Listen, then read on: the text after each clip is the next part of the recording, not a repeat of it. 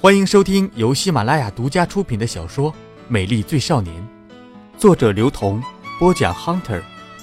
如果你喜欢我的故事，请点赞和转发，还可以关注新浪微博 OV Hunter VO。感谢你的支持。下面开始我们今天的故事。第二十集，像是黑胶唱片离不开唱片机，像是磁头放在哪儿只能听到哪儿。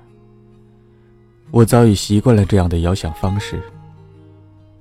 风吹来的沙堆积在心里，记得你就住在我心底。想着流下眼泪。想起了苦涩童年的等待，却像尘埃一样落定。这似乎是必然的命运。你哭了吗？吴宇用手抚摸我的脸，哭了。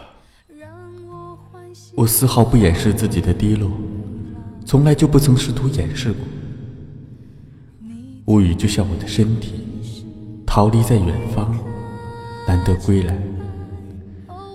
当身体朝我靠近时，我会欣喜，而落泪听起来也就理所当然。母亲可还好吗？我不经意的提起。好，自然会好，请不要担心。我的母亲被关押在贵州的监狱，我不曾去看，因为爱。而吴宇之前一直恨他父亲的。因为他没有给他母亲，他的恨从懂事到结束，只有两年。十四岁那年，他去世了。于是物语知道，恨不是永无止境的。一旦失去时间的定义，连爱都没有机会。所以吴语能够在想看我母亲的时候就跑过去看她，没有胆怯。我的母亲自然会开心。整天笑，露出一排洁白的牙齿。母亲看起来没有衰老多少，因为我很好，足以让他安心。有没有打算去看你的母亲？吴语问。暂时没有打算，等毕业去接她出来好了。我有点叹息。十一年来。我一直就是这样的叹息，但不是因为决定。最近学校一直在传我和一个男生在一起，我说，并重点强调了一起。怎么解释？吴宇侧着脸问我，有一点点的开心，又突然失忆般，听到比他惨痛的事情就立刻开心起来。这样的性格让我担心。他就是这样的性格，对任何事情都有兴趣。重要的是，他是个聪明人。你们在一起？我立刻就把枕头盖在他的脸上。谈恋爱？吴宇上气不接下气的问着。不，只是一起生活，说不上理由。我有些底气不足，我自己都没有想清楚。要不要我出马帮你解决？嗯，不用了。为什么？因为他很像哥哥。我说，有些嗫嚅和不自信，说给他也是说给自己听。那天他把你抱上公寓的时候，十足的像。他若有所思的点头。然后一直抽烟。他有些兴奋，急于想见到陈。我看得出他的紧张，于是说：“那么吴宇，其实你可以立刻去洗个澡、化个妆，然后等待陈回来，像日本妇女相亲那样。”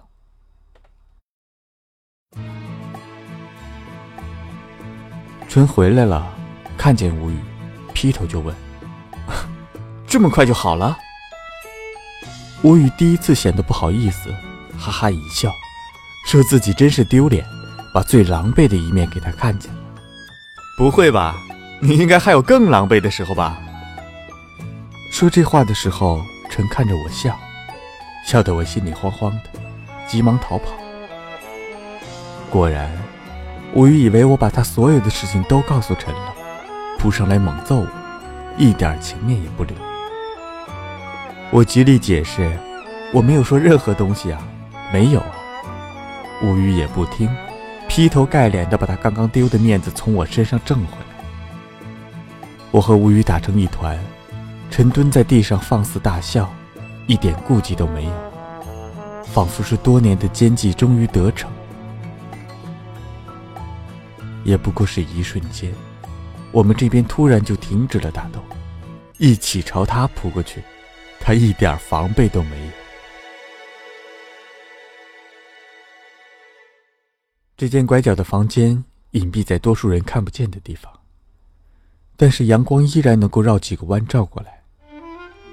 以前房东留下来的植物还在阳台上，楼上晾了衣服，水滴落在上面，一点一点，就像久违的欢乐止住干涸。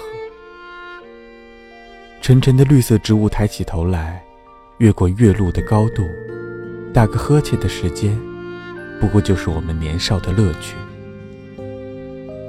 趁昨天晚上去电台做节目，又是通宵。我轻手轻脚地把门带上去学校，有如释重负的感觉。一直以来的难受和压抑，被昨天吴语那么一闹，就一干二净了。心里想起来也不知道是什么滋味。吴语走的时候告诉我，陈确实和哥哥很像。不过这样我就放心了，吴语至少了解了我和陈的感情来源。首先是哥哥，然后才是陈。其实对我本人来说，和谁在一起，相信谁，和喜欢谁没有关系。因为什么样的路都走不长久。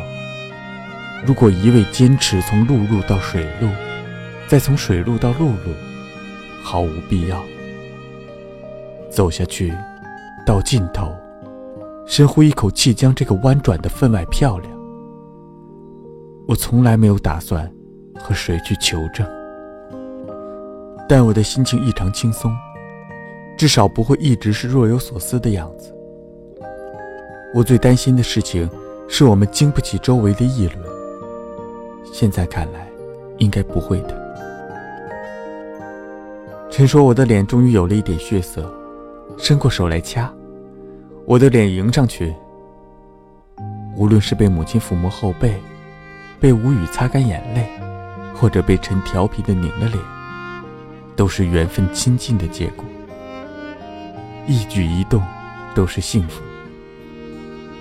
我有这样的感悟，至少，我开始不像以前那样，沉溺于死角，闷着被子呼吸。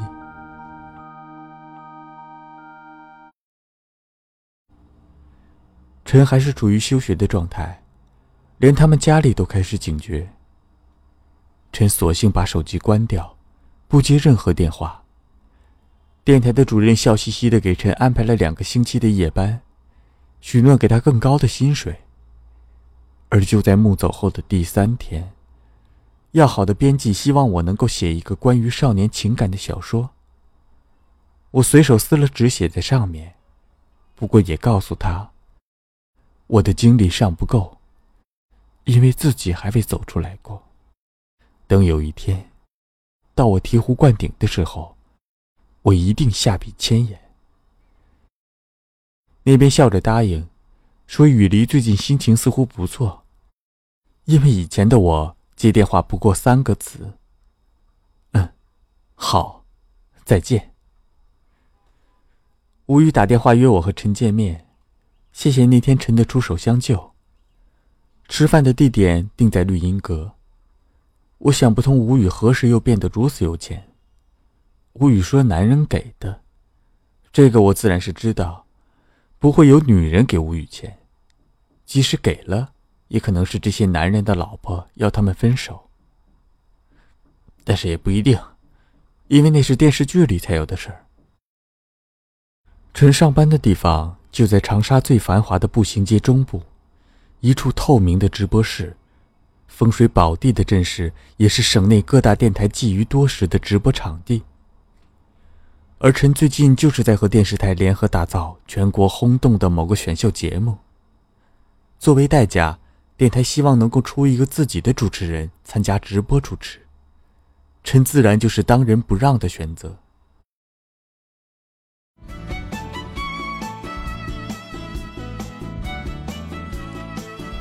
您正在收听的是由喜马拉雅独家出品的小说《美丽最少年》。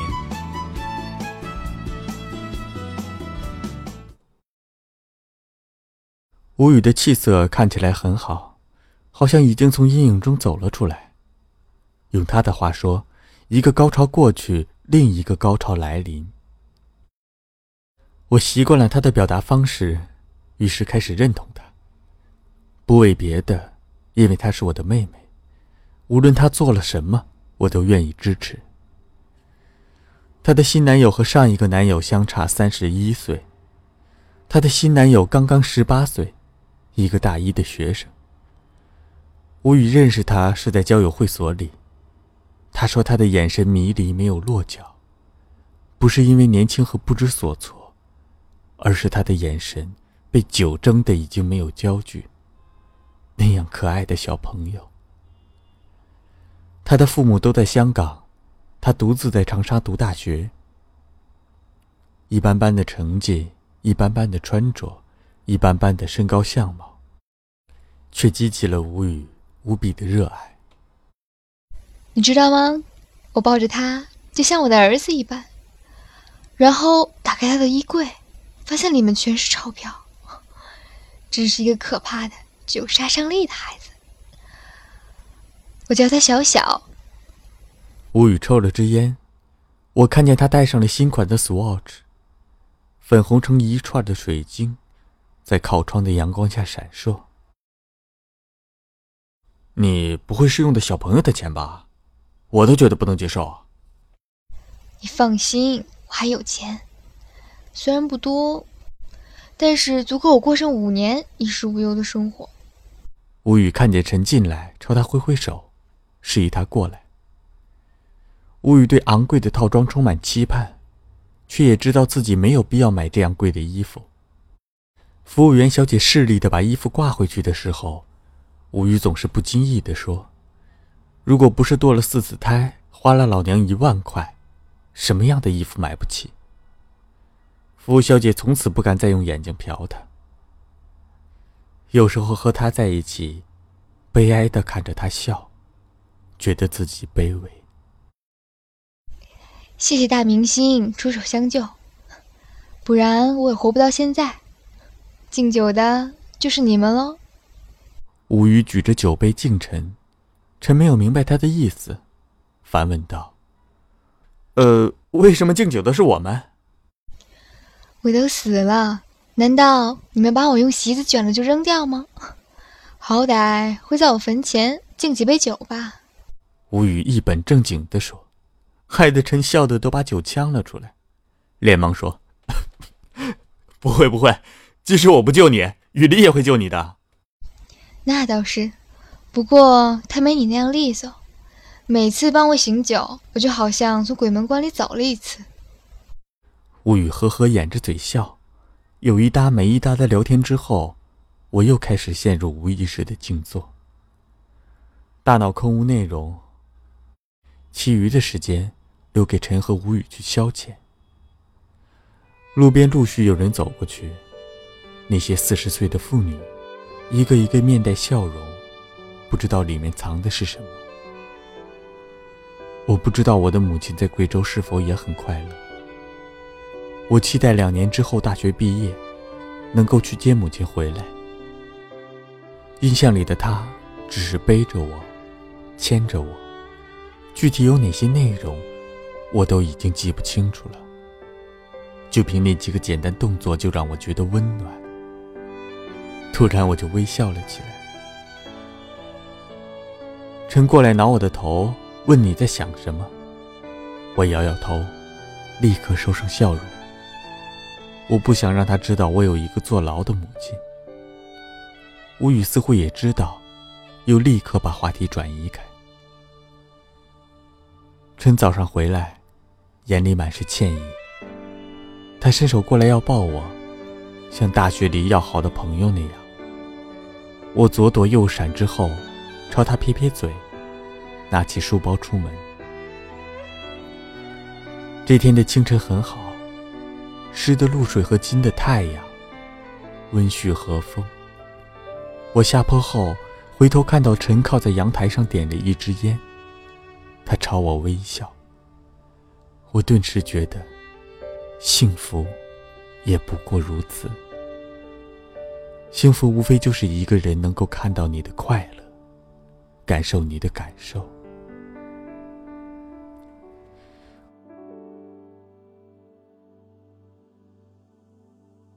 吴宇和她的小男朋友开始进入热恋期。清晨跑步，一起上课下课，傍晚看电影，快乐的一如规律。我问吴宇会不会有想生孩子的冲动，他一口否认。正色告诉我：“你不觉得他现在其实就是我的孩子吗？”我看面前的小孩，怯懦的让人怜爱。吴宇喜欢这样的男人，不知道。总之是没有想过，然后就爱上。这种突如其来的爱，无法预计，所以什么时候终止，我也不知道。我唯一能做的，就是趁现在还有爱的时候，多享受一下，不是吗？随遇雨离，如果你快乐的时候，请尽情快乐。瞻前顾后的结果，只能是浪费时间和感受，最终什么都没有得到。我们没有资本，只能选择及时行乐。我试着找出了自己的记录本。拨了个电话，告诉文学社的负责人：“OK，下个星期和你们社员见见面好了。”那边的小女孩发出惊呼，似乎很快乐。谢谢。给别人快乐，其实就是给自己快乐，不是吗？晚上没有过多的交流，两台电脑打开，他玩他的 VR 足球，我写我的感同身受。象牙白的简单木桌底下，我们的脚有一下没一下的踢着。然后他问我：“烈，如果有一天你最好的朋友背叛你，你怎么办？”什么是背叛？离开，还是把快乐带走给了别人？离开。我担心的背叛，却是我们在一起不快乐而已。如果离开，就放心离开。只要我们都保持了完全的快乐。我说：“你很好。”陈伸过手来摸我的头，我一直都有反抗。然而，当陈宽大的手掌碰着我的时候，我有一种错觉。这样的错觉让我想到了我的哥哥，帮我挡住了所有的侵袭。我突然就发愣。陈问我：“林，你在想什么？”其实我们要找的幸福，真的就不过如此。我抬起头，有一点欢快。陈看着我的眼睛说：“看到你第一眼，就有把你带回去的冲动。我以为你就是我弟弟，即使你装出无所谓，其实你是在乎的。”而你的在乎，却又是无能为力的。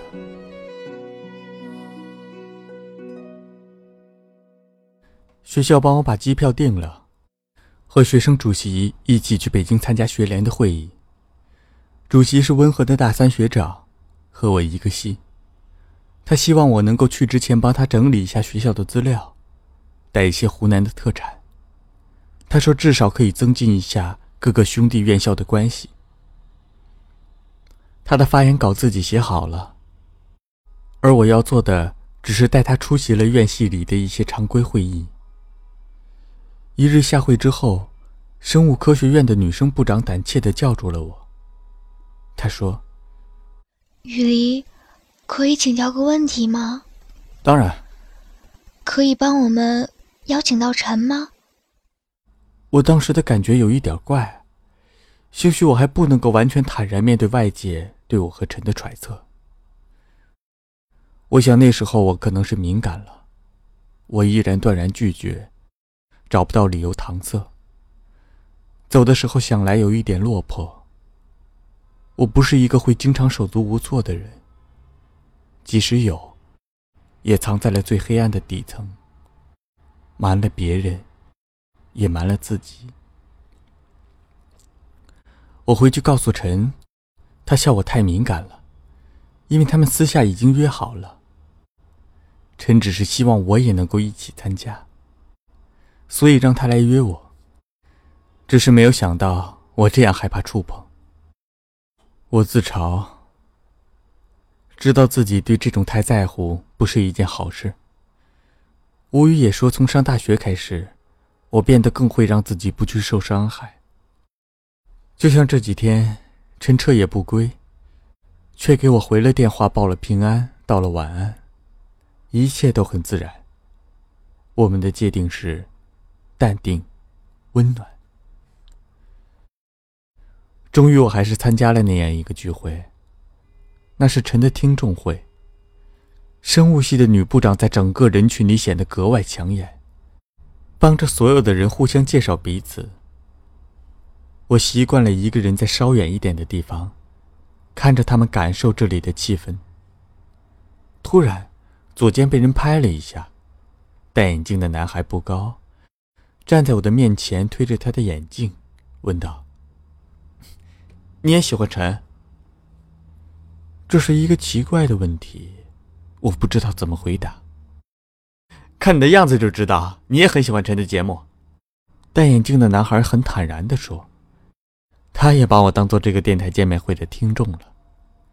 不过我对他的评价产生了兴趣，因为你们的感觉很像，我和陈很像。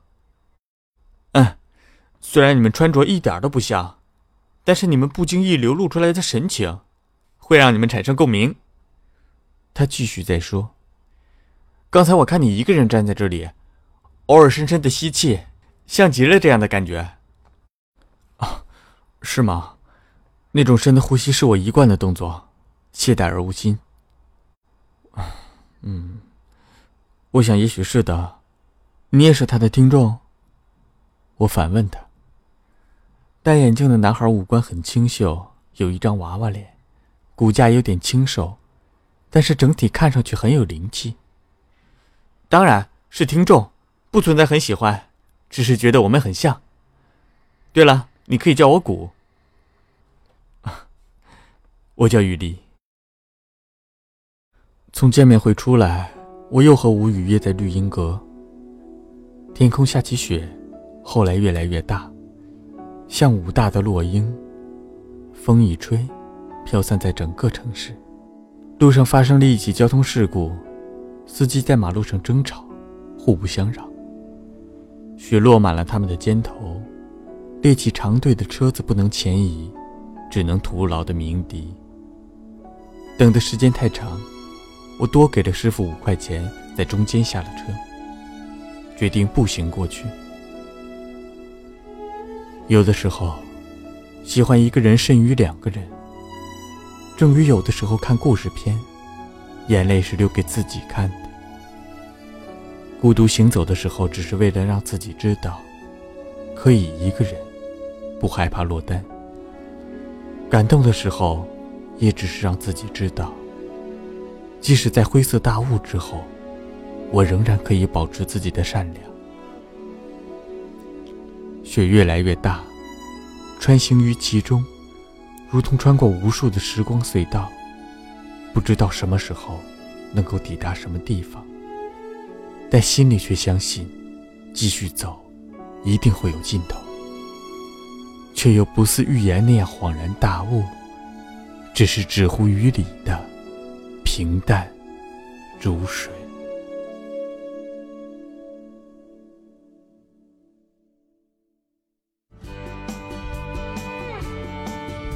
您刚刚收听到的是喜马拉雅独家出品的小说《美丽最少年》，作者刘同，播讲 Hunter，由水木双清授权。更多精彩有声书尽在喜马拉雅。